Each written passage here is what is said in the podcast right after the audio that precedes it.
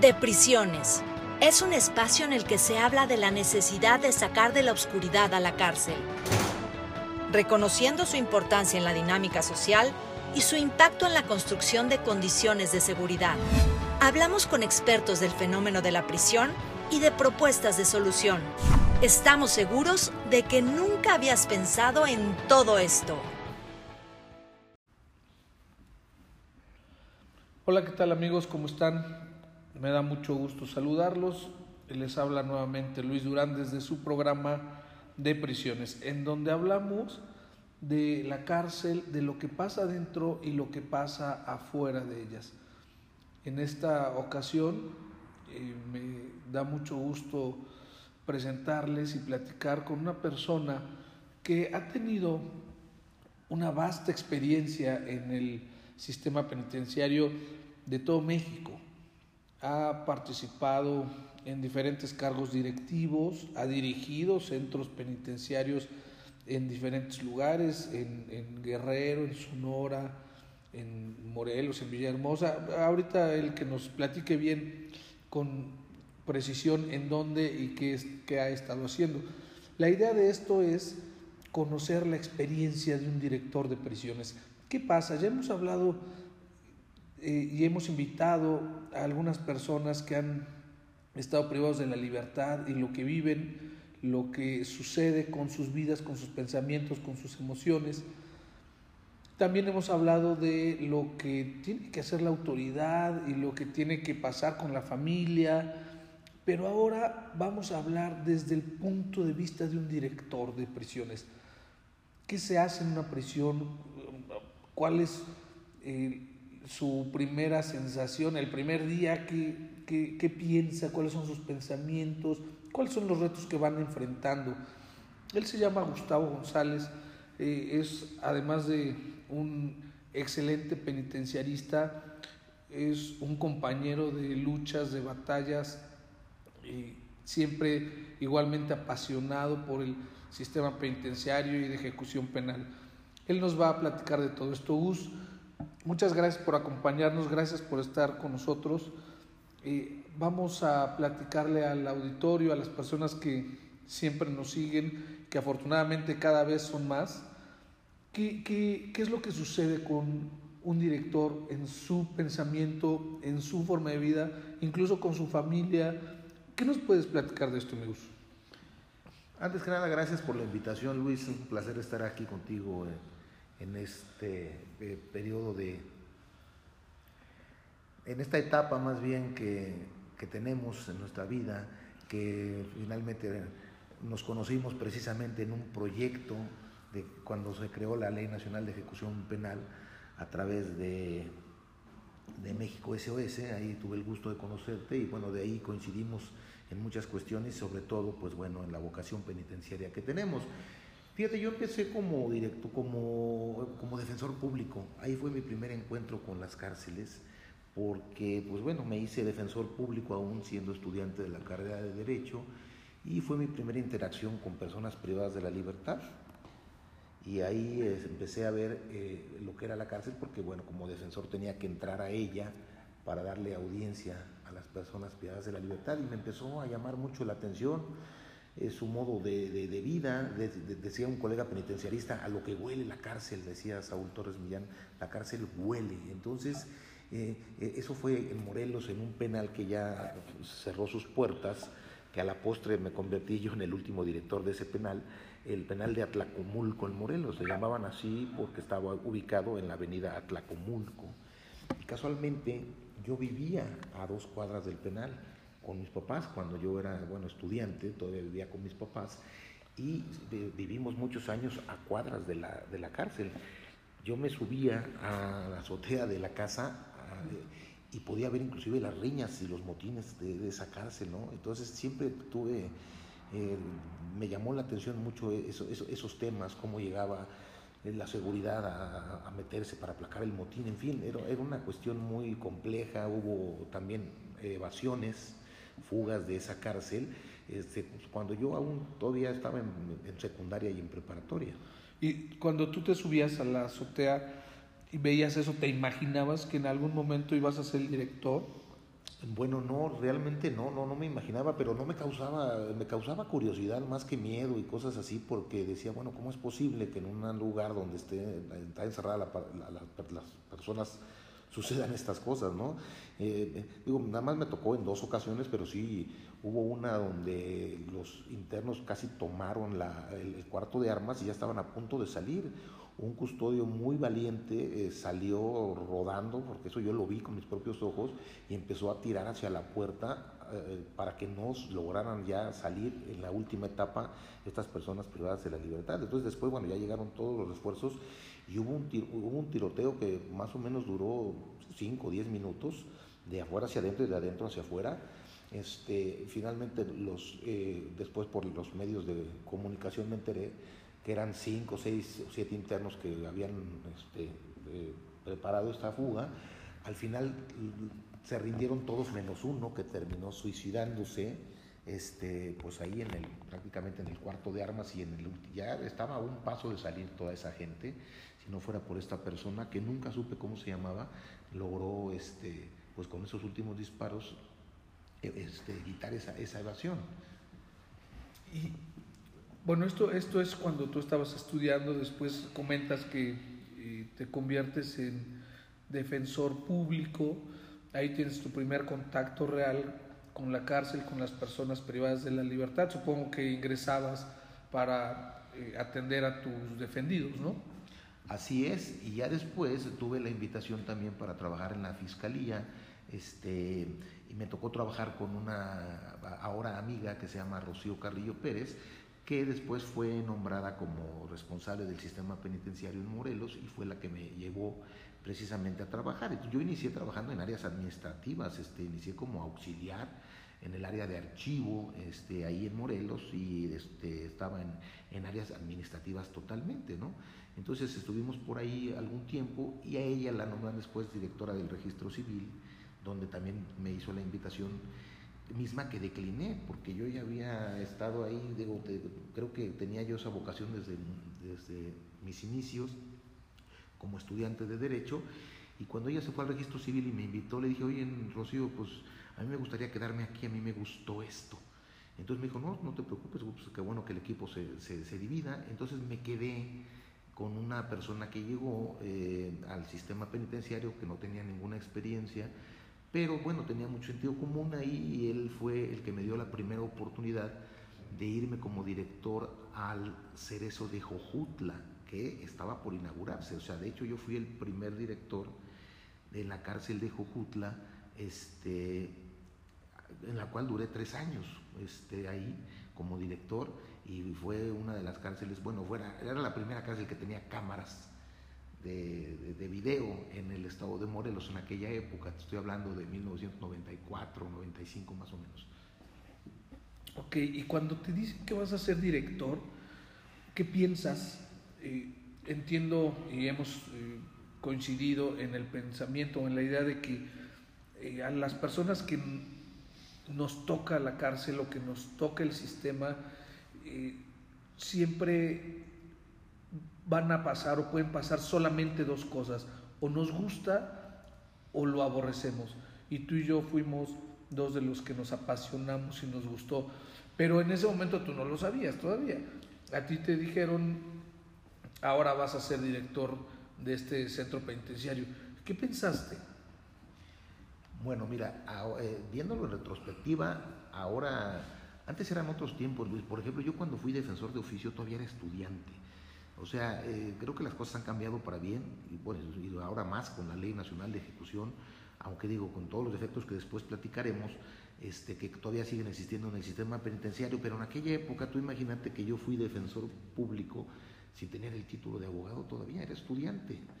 ¿Por qué? Pues porque ningún abogado titulado quería eh, ser defensor público con los sueldos que pagaban en, aquel entonces en el estado de Morelos y en muchos estados. Entonces, este, pues bueno, eh, acudían a los, a los estudiambres, digo yo, porque pues nos contrataban para eso. Entonces, este, también cuando yo fui director, el primer director de la cárcel de Jocutla, es un penal chico para 200 personas de la libertad, para 200 privados de la libertad, en aquel entonces fue para 200, y cuando yo fui director, teníamos alrededor de 60 o 70, ¿no? Después ya llenamos a, capacidad, pero también yo creo que, digo, la persona que me dio la primera oportunidad, te lo digo sinceramente, viéndolo en retrospectiva, fue un poco irresponsable, porque pues yo no tenía ninguna experiencia también previa, ¿no? De las cosas que más critico hoy en día, que haya gente sin experiencia, sin carrera penitenciaria en los centros, bueno, pues yo de alguna manera pues incursioné en eso, este, y me dio la oportunidad, yo creo, este, pues por la pasión que yo le ponía a mi trabajo, ¿no? Porque no, no soy mucho de, de, grillas ni nada, y entonces pues yo me dediqué a mi trabajo y esta persona era nueva, yo me quedé, y todo, casi todo el grupo de trabajo que te digo se fue para, la, para el registro civil, y pues yo me quedé solo en mi alma, pero pues bueno, con, con la pasión que, que, me despertaba el sistema penitenciario, este, pues bueno, logré que se fijara en mí este señor y me nombró pero yo no sabía absolutamente nada. La persona, afortunadamente me nombraron un, jefe de seguridad que sí tenía experiencia. Y entonces a mí cuando me preguntaban en las juntas de trabajo, ¿ya estamos listos para abrir? Yo le decía, sí, señor, ya estamos listos, ¿no?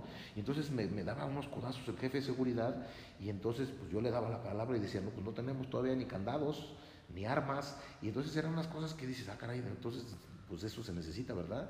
Entonces la verdad yo fui dando golpe tras golpe ahí, aprendiendo sobre la marcha este, imagínate nada más, yo quería abrir, todavía no teníamos ni, ni, las compras básicas de, de, los candados que se necesitan, que además son pues, especiales, ¿no? No puede ser cualquier candado porque pues hay una marca en especial que, que necesitas, o sea, digo, eh, son cosas que vas aprendiendo con la marcha y entonces, bueno, eh, y eso es muy malo, ¿no? Este, e, e, es ahora lo que tú y yo hemos criticado mucho, que nombran personas por compadrazgo, por amistad, por compromisos políticos en las cárceles y no saben absolutamente nada de lo que tienen que hacer. Entonces, bueno, te digo, eran otros tiempos y a mí me pasó lo mismo, pero después fui aprendiendo y, e inclusive hice mi tesis profesional ya estando como director del penal de Cojutla. Mi tesis profesional se llamó Estudio Sociojurídico de los Centros de Readaptación Social, que fue con lo que yo me titulé como abogado, ¿no? ya estando en la, en la experiencia. Y te, comento que, bueno, duré tres años ahí como director y, bueno, después de algún cambio de gobierno, pues ya nos tocó que, este, que nos dieran la salida. Y ya después también fui nombrado director del, del centro del centro principal, que es el que te comento, del centro de Atlacomulco, que estaba muy cerca de la casa. ¿no? Esa invitación me la hace el licenciado Eduardo René Cortés Morales, este, pero ya era un centro muy eh, muy parecido al de San Miguel aquí en Puebla, que tú conoces muy bien. Ya era un centro muy viejo, muy corrompido, de muy mala reputación. Entonces, bueno, yo de alguna manera este, no quise el puesto al principio, porque ese penal se supone que ya estaba por cerrarse. Estoy hablando por ahí de 1998, 99 porque eh, ya se estaba construyendo el nuevo penal, que conocemos ahora todo como el penal de Atlacholaya, ¿no? En el que, por cierto, hubo un evento importante hace unas semanas, ¿no? En donde eh, hubo muertos y una vimos todos tristes imágenes de la autoridad sometida por los internos. Pues fíjate que sí, yo en lo particular eh, me siento más eh, este, todos esos, porque fue una, una, serie de eventos, no nada más fue un evento aislado, lo siento mucho, me duele mucho ver esa serie de eventos en un penal que a la postre, luego te, cuento cómo fue, me tocó inaugurar a mí, yo fui el primer director del, del Cerezo de allá y después eh, este, me volvió a tocar ser director, o sea, en dos ocasiones he sido director de, del centro, entonces ver cómo se fue destruyendo y cómo se fue eh, corrompiendo también, digo, con, con, algunas excepciones de, de gente que, que, ha estado ahí y ha, hecho buen trabajo, pero digo, eh, realmente sí es triste ver esa serie de acontecimientos que inclusive quedaron videograbados algunos, este, entonces pues sí, sí me, me, dio mucha tristeza porque te digo que a mí me tocó ese centro es cuando eh, lo inauguramos, ¿no? Aunque también yo tuve una, un evento ahí, ese penal fue inaugurado muy a prisa, Luis, porque te digo, yo me fui al penal de Atlacomulco y acepté ser el director del penal de Atlacomulco porque me prometió el, mismo este, René Cortés y me prometió el mismo gobernador que, que, íbamos a inaugurar el otro centro. El otro centro no se inauguraba pues porque todavía estaba en construcción, porque todavía había un proyecto, porque por mil cosas. Pero como se acababa el gobierno, El gobierno ya llegaba a su fin, entonces este, me dijeron, lo vamos a inaugurar sí o sí. Al final del día, acepto el puesto y estuve al frente de, ese lugar y nos dicen, ya nos vamos a cambiar al nuevo penal porque ya se acaba el gobierno. Nuestra recomendación fue, no estamos preparados todavía para irnos al nuevo penal de Atlacholoaya. ¿Por qué? Porque queríamos que con la misma, el, mismo gobierno en aquel entonces quería que con la misma gente que estábamos en Atlacomulco, nos fuéramos a Atlacholoaya. Atlacholoaya ya era un penal diseñado para ser penal con muchas esclusas, áreas de seguridad, más torres de vigilancia. Era un penal muy grande, muy parecido al que está aquí en Tepeji. De hecho, tiene la misma arquitectura penitenciaria que aquí del Tepeji en Puebla. Entonces, son muchos, muchas áreas de que tienen puestos fijos, Luis, ¿me entiendes? Puestos fijos donde si acá teníamos 100 custodios por turno, acá necesitábamos el doble. Y no nos iban a contratar más gente, nos teníamos que ir con la misma cantidad de gente. Yo me opuse, pero finalmente, bueno, pues mi oposición quedó ahí nada más documentada y nos obligaron, o bueno, más bien, pues acabó el gobierno, antes de que acabe el gobierno nos pasamos al nuevo penal, que me tocó inaugurar. Después de eso cambia el gobierno, y no nada más el gobierno, porque el gobierno en Morelos en aquel momento era priista y entonces fue cuando ganó, ganaron los panistas, entonces cambia, cambia el gobierno y cambia el partido en el, en el Estado y se, se inaugura con bombo y con platillo eh, decía el gobernador en aquel entonces, el nuevo gobernador, que era el penal más seguro de Latinoamérica, cosa que no es cierto, ¿no? que era un penal de alta seguridad. Tú sabes que los penales son los penales locales y para que sea considerado de alta seguridad, pues tiene muchas características que tú conoces muy bien. Era un penal moderno, sí, era un penal, con una nueva infraestructura, este, arquitectura penitenciaria diseñada correctamente, sí, pero el penal estuvo dos años parado, sin inaugurarse por las mismas condiciones, porque no había personal, porque se acabó el presupuesto, por mil cosas este, eh, de carácter político y este, administrativo, no se pudo inaugurar hasta que se inauguró casi sobre las rodillas, como te cuento yo. Me tocó ser director ahí y no quisieron nombrar al jefe de vigilancia que yo tenía y nombraron una persona que fue policía en la calle del nuevo gobierno. Justo, como lo mencionas, son cosas de las que siempre nos hemos quejado y hemos criticado porque cuando se toman decisiones en el sistema penitenciario, se toman así, nombrando personas que no tienen preparación, que no tienen experiencia, que no tienen siquiera las ganas ni la intención de participar en, estos, en estas áreas tan delicadas. Y no hay quien le llame al que toma las decisiones le llame la atención y lo, logre convencer de la importancia de lo que tenemos que involucrar en la operación de un sistema penitenciario, de una cárcel específicamente, de un centro de reclusión, como el personal que es tan importante, el personal debe estar suficientemente capaz, eh, deben ser competentes, deben tener conocimientos elementales, básicos, eh, y no puede ser nombrado cualquier persona en cualquiera de los cargos que están allá, como ahorita estás platicando del eh, coordinador o el director o el encargado de la seguridad de un centro que se anunciaba como un centro de vanguardia y que nombraban un policía de calle. No, no por decir que el policía de calle eh, no tiene eh, alguna eh, posibilidad de llevar el control, pero al final están entrenados para otra cosa, no están entrenados, no están capacitados para tratar a personas en cautiverio, ni, ni mantener la seguridad de un centro. Y así fue efectivamente, Luis, porque mira, finalmente, como teníamos poco personal, el director de seguridad dijo, bueno, pues si tenemos 10 eh, torres, vamos a poner un custodio en una sí y en otra no, en una sí y en otra no. Y eso no puede funcionar en un sistema de seguridad donde están diseñadas esas torres precisamente para vigilar todo el área perimetral. Y bueno, ¿cuál fue el resultado de esto? Pues que se nos evadieron dos internos. Este, precisamente pedimos ayuda nosotros al secretario de gobierno en aquel momento porque no podía yo subsistir con ese personal y advertí de que podía haber un problema. Nos mandaron seguridad externa, pero tú sabes que policías de calle no los podemos meter al interior porque son los mismos que han generado las detenciones y hay un peligro inminente. Pero bueno, cuando menos llenamos las torres de seguridad con personal externo y algunas vigilancias y, rondines externos. ¿Qué pasó antes de la evasión? Hubo una, eh, con, esa seguridad que no, era, que no formaba parte de nuestro cuerpo de custodio, sino que eran policías de afuera, ayudándonos a estar en las torres de seguridad y en las áreas perimetrales, llegó un momento en, si tú recordarás por allá del año 99-2000, hubo una explosión muy fuerte en el Popocatépetl, una de las más grandes que ha habido. En el 99, efectivamente, cuando fue esa explosión, a todos los policías les dieron las órdenes de remitirse a las faldas del volcán en el, Morelos.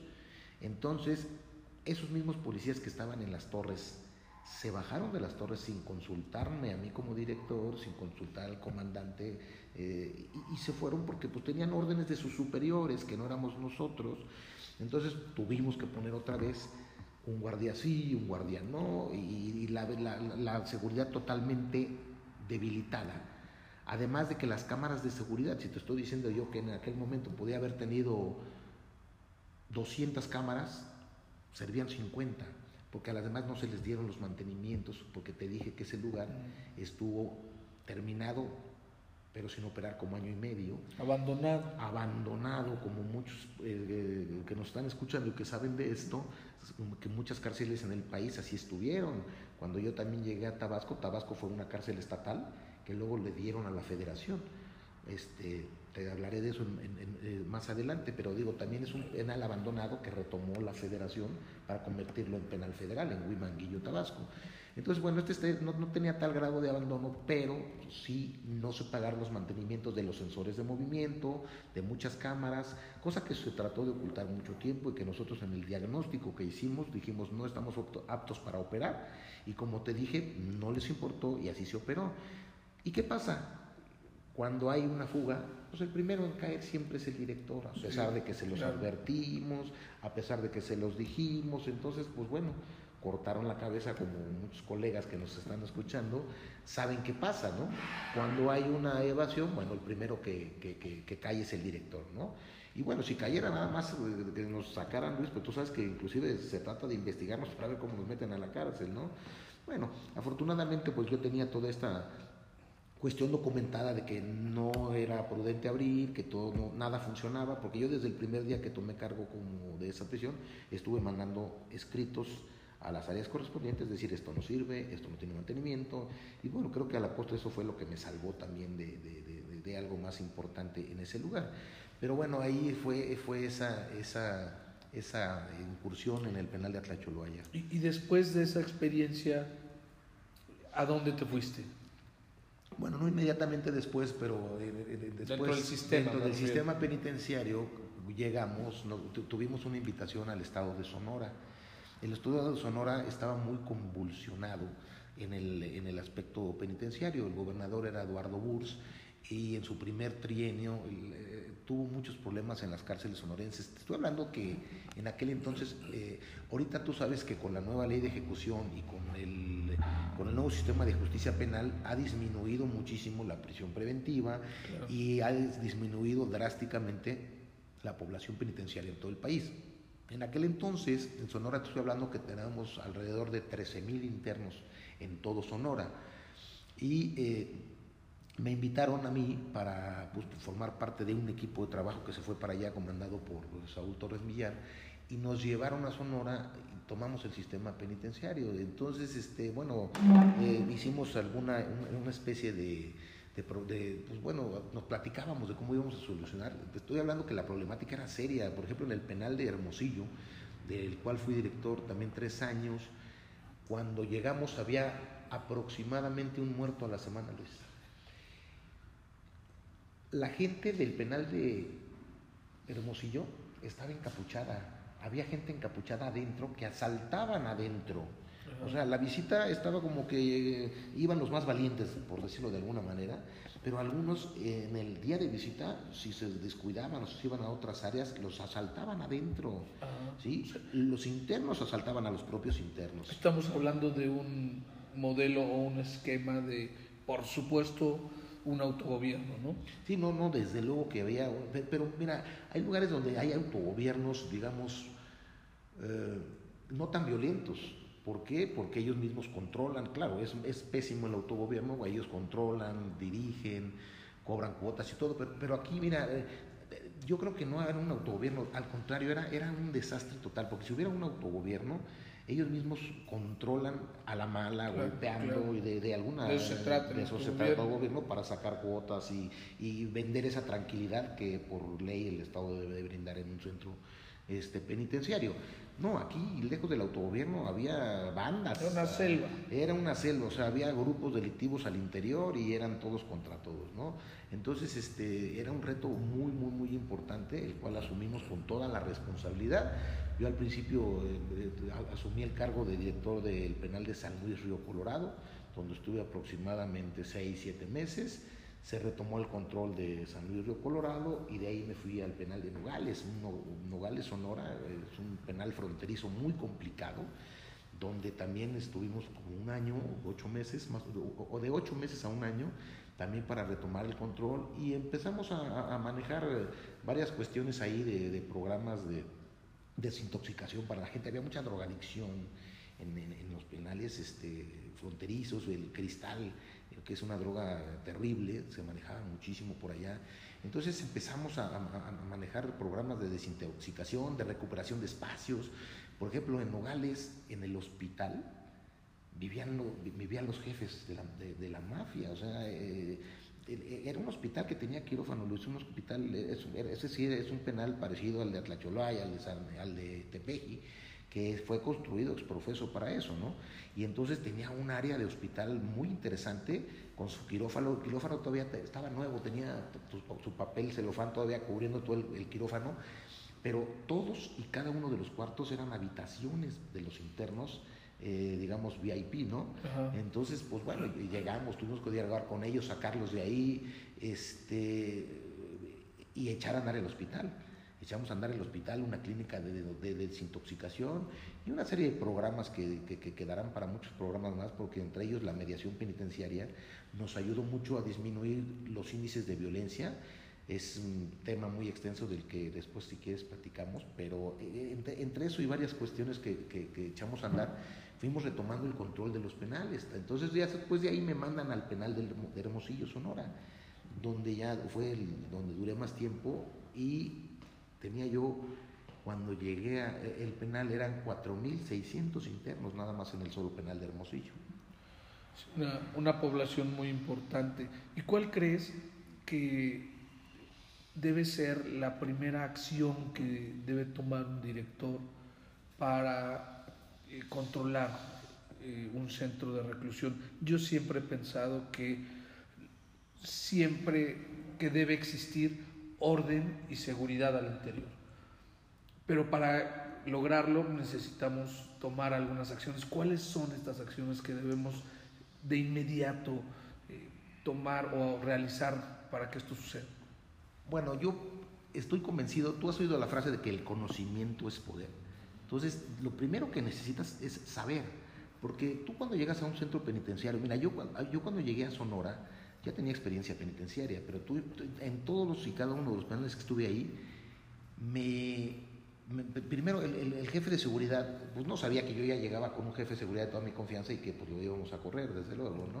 Porque estábamos llegando a combatir la corrupción y a combatir todo lo demás. Entonces llegas y te crean la idea de un monstruo, ¿no? Y para empezar te dicen, no vaya a entrar usted adentro sin seguridad, por favor, quiero que... Eh, te venden la idea del peligro, Casi todos los comandantes de seguridad te venden la idea de que vas a correr peligro y que corres peligro y que sin ellos no puedes vivir. Entonces, lo que hay que tomar, las primeras acciones que yo siempre he tomado es entrar, meterme, conocer e interactuar con la población, porque eh, un maestro de la escuela sin los alumnos, pues no es nada. Y así, un director de prisión sin las personas privadas de la libertad tampoco es nada, porque no puede tomar conocimiento directo de lo que le digan los custodios los custodios y sobre todo si llegas a un lugar donde está corrompido o donde vas a poner orden, pues no creo que la primera referencia pueda ser la de los mismos custodios que están trabajando en el centro penitenciario. Entonces digo, tampoco la de los, tampoco la de los internos es una referencia que debes de tomar a pie juntillas, pues porque también ellos son los que están adentro. Entonces es un juego de poderes muy interesante que tú tienes que tomar eh, conocimiento de manera muy, muy personal. Entonces lo primero es entrar entrar, entrar, dar, dar, este, dar eh, audiencias de banqueta, le decía, decía por ahí otro de mis maestros, ¿no? audiencias banqueteras dentro de la prisión. Este, decía el maestro Cue, ¿no? este, director del penal de Huimanguillo en Tabasco, que también trabajé con él, y, él decía, pues se metía, él conocía la prisión, decían también en nuestro mismo jefe Saúl Torres, ah, tienes que oler la prisión, tienes que sentir la prisión. Entonces para olerla, para sentirla es entrando, entrando Luis, porque este, venden esa falsa idea de que pues si entras a lo mejor no sales, ¿no? Y bueno, y si es así, pues bueno, es parte del riesgo de trabajo que pues asumimos con la, con la aceptación del cargo, ¿no? Entonces, este, pues, eh, tomé conocimiento directa de la problemática que aquejaba a los internos, por eso te cuento que uno de los principales problemas era la drogadicción y la falta de, trabajo, ¿no? La falta de trabajo y de industria penitenciaria hacia adentro porque la gente pues, estaba ociosa. Y entonces al estar ociosa, pues no salen todo, la, la ociosidad es la madre de todos los vicios y esa ociosidad la aprovechan también el propio autogobierno para tener controlada la población porque no tienen fuentes de ingresos y prácticamente viven de las, dádivas de, las dádivas de, de, los malos. ¿no? Entonces es ahí donde tienes que tomar conocimiento, es lo que decimos, bueno, más científicamente es hacer un diagnóstico para después ya este, pues, sacar las, las soluciones a la problemática.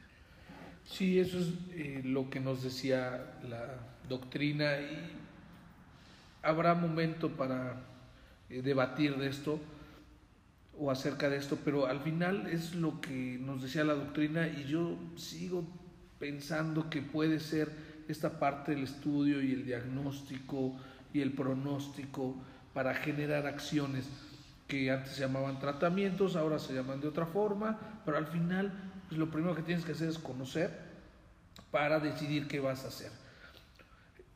¿Y, ¿Y, qué pasa, Gustavo? Quisiera preguntarte para empezar a entrar en la conclusión de este programa, quisiera preguntarte qué pasa cuando te ves arriba, cuando te ves adentro de una oficina en la que tienes el peso y la responsabilidad de cuatro mil vidas en tus manos, porque allá adentro, en un centro en donde las personas eh, tienen todas estas problemáticas de adicciones, de falta de ocupación, de toda la carga emocional que ellos viven. Es muy fácil, es sumamente fácil de que con una chispa todo se prenda. Lo hemos visto, eh, decíamos, en los últimos eventos que han pasado recientemente en Zacatecas. Eh, vemos que hubo más de 16 muertos. Al final, con una solamente falta una chispa para que se encienda y la vida de todas estas personas está en manos del director. Cuando te ves adentro de su oficina con esa carga, ¿qué piensas? ¿Qué sientes? Pues muy interesante tu pregunta. Mira, eh, eh, primero te tiene que caer el 20 precisamente de la responsabilidad que tienes y que realmente tus decisiones pueden cambiar vidas. Porque, y sobre todo tú entiendes perfectamente que la vida de, una persona privada de libertad no nada más está dentro de prisión, sino que sale de esas puertas, de esas jaulas y de esas fronteras y afecta a toda una familia. El que el miembro, que el papá esté prisionero, afecta a todo el núcleo familiar. Tú, tú, tú eres especialista en eso. Entonces, saber que una decisión tuya pues puede prender la chispa o al revés eh, tomando muy bien tu analogía, si una chispa puede ser la que cause un caos en un reguero de gasolina, ¿qué pasa si esa chispa se detona cuando no hay gasolina tirada en el suelo? Pues la chispa va a salir y se va a apagar por sí sola. ¿sí? Entonces lo que tenemos que pensar es en recoger el reguero de gasolina de las prisiones, que no haya esos focos de ignición, precisamente, siguiendo tu analogía, para que no se prenda absolutamente nada. ¿Y eso cómo se puede lograr? Bueno, pues se puede lograr combatiendo la corrupción, generando trabajo este, a, los internos, trabajo, capacitación para el trabajo, deporte, salud, deporte, eh, perdón, este, que, son los, los, cinco ejes de la reinserción social que nos marca el artículo 18 constitucional. Y, sí, bueno, se oye muy fácil decirlo, eh, te estoy hablando de la práctica, no nada más te estoy hablando de la teoría, ¿no? Porque sí se, sí se puede lograr. ¿Y cómo, cómo, cómo se riega, cómo se recoge toda esa gasolina? Pues con programas, con programas bien intencionados, como, como te decía yo, de la mediación penitenciaria, el manejo de la autoestima, o sea, entender primero que nada que las personas privadas de la libertad son eso, personas. Por eso en el Código Nacional eh, retomamos esa palabra para darles a esas personas eh, su calidad de personas con derechos y obligaciones, desde luego, pero personas al fin y no llamarlos este, solamente internos, ¿no? Yo invito a nuestros colegas penitenciaristas tampoco que les, que les digan los PPLs, que son las siglas de persona privada de la libertad, porque siguen siendo así, o sea, están cosificados. y no es, una, no es una clave, si fuera una clave de radio, PPL, bueno, se entiende para los custodios, ¿no? Pero yo he oído a varios colegas ya dirigirse, a, no, que los PPLs, PPLs, o sea, PPLs no, es personas privadas de la libertad o, o, internos, la palabra interno no nos debe de, de espantar, pues siguen estando internos, ¿no? El Código Nacional los llama personas privadas de la libertad. Y bueno, más allá de un calificativo para ellos, es darles esa dignidad de personas. A mí me funcionó, y te estoy diciendo que he estado en penales muy problemáticos, el trato digno mejora, dirían por ahí los refuerzos positivos, funcionan mejor que los castigos a, una, a, un interno, castígalo y le vas a generar ese rencor, o puedes generarle ese rencor. Digo, hay unos que sí habrá que castigarlos, pero todo eso depende, todo eso lo tienes que, lo tienes que precisamente ver con las personas este, calificadas para ellos, que es el comité técnico, para si esta persona, pues bueno, va a responder mejor a un castigo que a un estímulo, ¿no? Hay personas que dices, bueno, este, ya en la ley nacional tú sabes que el castigo de, la, de, segregarlos es la última ratio, ya es lo último que puedes hacer, y existen pues otras, otras, otras maneras, pero si tú empiezas tratando con dignidad a las personas, estas personas se sienten tratadas con dignidad y cambia también su perspectiva de la, de, hacia la autoridad. Entonces, como autoridad, si tú generas credibilidad, entonces tienes respeto. Entonces eso puede ser un, ingrediente muy importante para que esa gasolina no se riegue y cuando venga la chispa, como tú mencionas, se detone algo muy feo.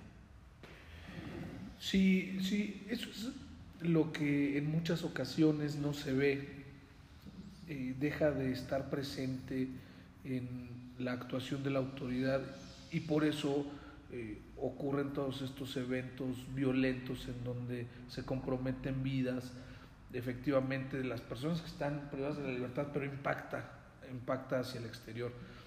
Gus, tenemos que despedirnos, pero quisiera que nos dieras eh, un, mensaje. ¿Qué, ¿Qué, le podrías decir, además de hablarle a los colegas penitenciaristas, como dijiste, que ya no eh, pues nos refiramos a las personas como los PPLs? ¿Qué, ¿Qué mensaje en general a la sociedad? Le podríamos dejar en esta ocasión?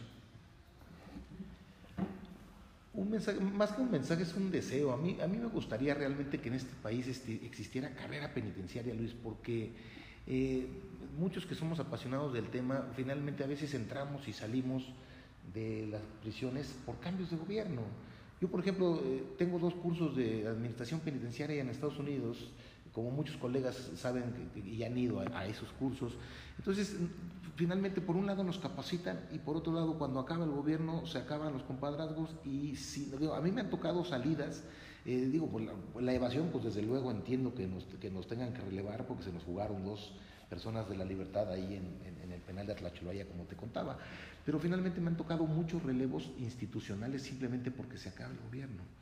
Entonces deberíamos de, yo invito a los colegas penitenciaristas a crear un frente para que hagamos alguna especie de, para que obliguemos al servicio civil de carrera. En todas las conferencias nacionales del sistema penitenciario, siempre durante muchos años he escuchado, yo estoy en esto desde 1992, y en casi todos los congresos siempre escucho la capacitación y todo lo que ya sabemos, pero siempre, y no falta en todos los foros, el servicio de carrera penitenciario pero nadie lo ha llevado a la nunca se ha aterrizado. Y hay muchos colegas que seguramente me están oyendo que, están hasta en la banca, ¿sí? que no tienen trabajo y están perfectamente capacitados para el trabajo penitenciario. Y sin embargo hay muchos directores ahorita, eh, hoy en día, en este momento, que no tienen ninguna vocación, ninguna eh, pasión penitenciaria y están ahí simplemente por la inercia, porque conocen a alguien el gobierno. Entonces, ese para mí ha sido el mensaje más importante que, que, yo he tratado de dar eh, para, que, para que haya una seriedad en, las prisiones, ¿no? Porque, pues bueno, eh, ¿ustedes a qué, escuela inscribirían a sus hijos? ¿A una escuela donde tenga maestros de primera categoría o una pues donde sean muchachos de secundaria que apenas van a... Entonces, eh, eh, pasa en las prisiones, pasa en la vida, ¿sí? Queremos los mejores lugares para, para eso. Entonces, ese es el mensaje que yo dejo. Tenemos que ser conscientes y exigir como sociedad a los mejores hombres y mujeres al frente del sistema penitenciario. Sí, porque al final, amigos, ellos, todas las personas que están privadas de la libertad, van a alcanzar la libertad. Eh, en un altísimo porcentaje, el 99% de las personas que ingresan a un centro de reclusión alcanzan la libertad y nosotros en la sociedad los tenemos que recibir. Y si los recibimos maltratados, extorsionados, eh, con un, un respaldo de una atención técnica deficiente, pues las consecuencias las vamos a sufrir nosotros acá, ¿no? Y además digo, hay experiencias muy buenas de que sí se puede tener eh, gente capacitada. El sistema penitenciario federal funciona y funciona bien. Eh, a mí me tocó también ya trabajar en el sistema penitenciario federal y pues el reclutamiento y eh, la capacitación que nos brindan es buena. Entonces, este, eh, los estados son los que también deberíamos de, seguir el mismo modelo, aunque digo, desde luego hay defectos todavía en el sistema penitenciario federal, pero la disciplina que, de la que tú mencionabas se da muy bien en los centros penitenciarios federales, hay orden, hay disciplina y entonces eso mejora las condiciones. Pues lamentablemente nos tenemos que ir en esta ocasión, Gustavo González, pero también serás un invitado permanente siempre y cuando eh, tus actividades y, todo lo que eh, estás haciendo nos lo permitan para seguir platicando de todo esto. Hay que platicar de la ley, hay que platicar efectivamente de la mediación penitenciaria que está en la ley y que ha sido una herramienta que tú implementaste en Sonora y que disminuyó mucho el índice de violencia que se presentaba ahí. Hay que hablar de la comisión intersecretarial que nos dice la ley que se tiene que constituir y en muchos lugares no está constituida y en donde ya existe no funciona o no funciona como debe funcionar. Hay que hablar de muchas cosas que rodean al sistema penitenciario y de ejecución penal. Te agradezco mucho, Gus. Eh, a ustedes, queridos amigos que nos escuchan, los invito a que nos sigan como siempre y nos escriban a libremente18 gmail.com, que es nuestro correo electrónico. En Instagram estamos como libre.mente.773, Facebook libremente y Twitter arroba libremente ONG. Me despido en esta ocasión y les prometo un programa interesante igual que este para la próxima semana. Hasta luego. Gracias amigos, gracias Luis por crear estos espacios, porque, porque hacerte creador de contenidos en temas penitenciarios que mucha falta nos hace en el país. Hasta luego, muchas gracias. Gracias Gustavo.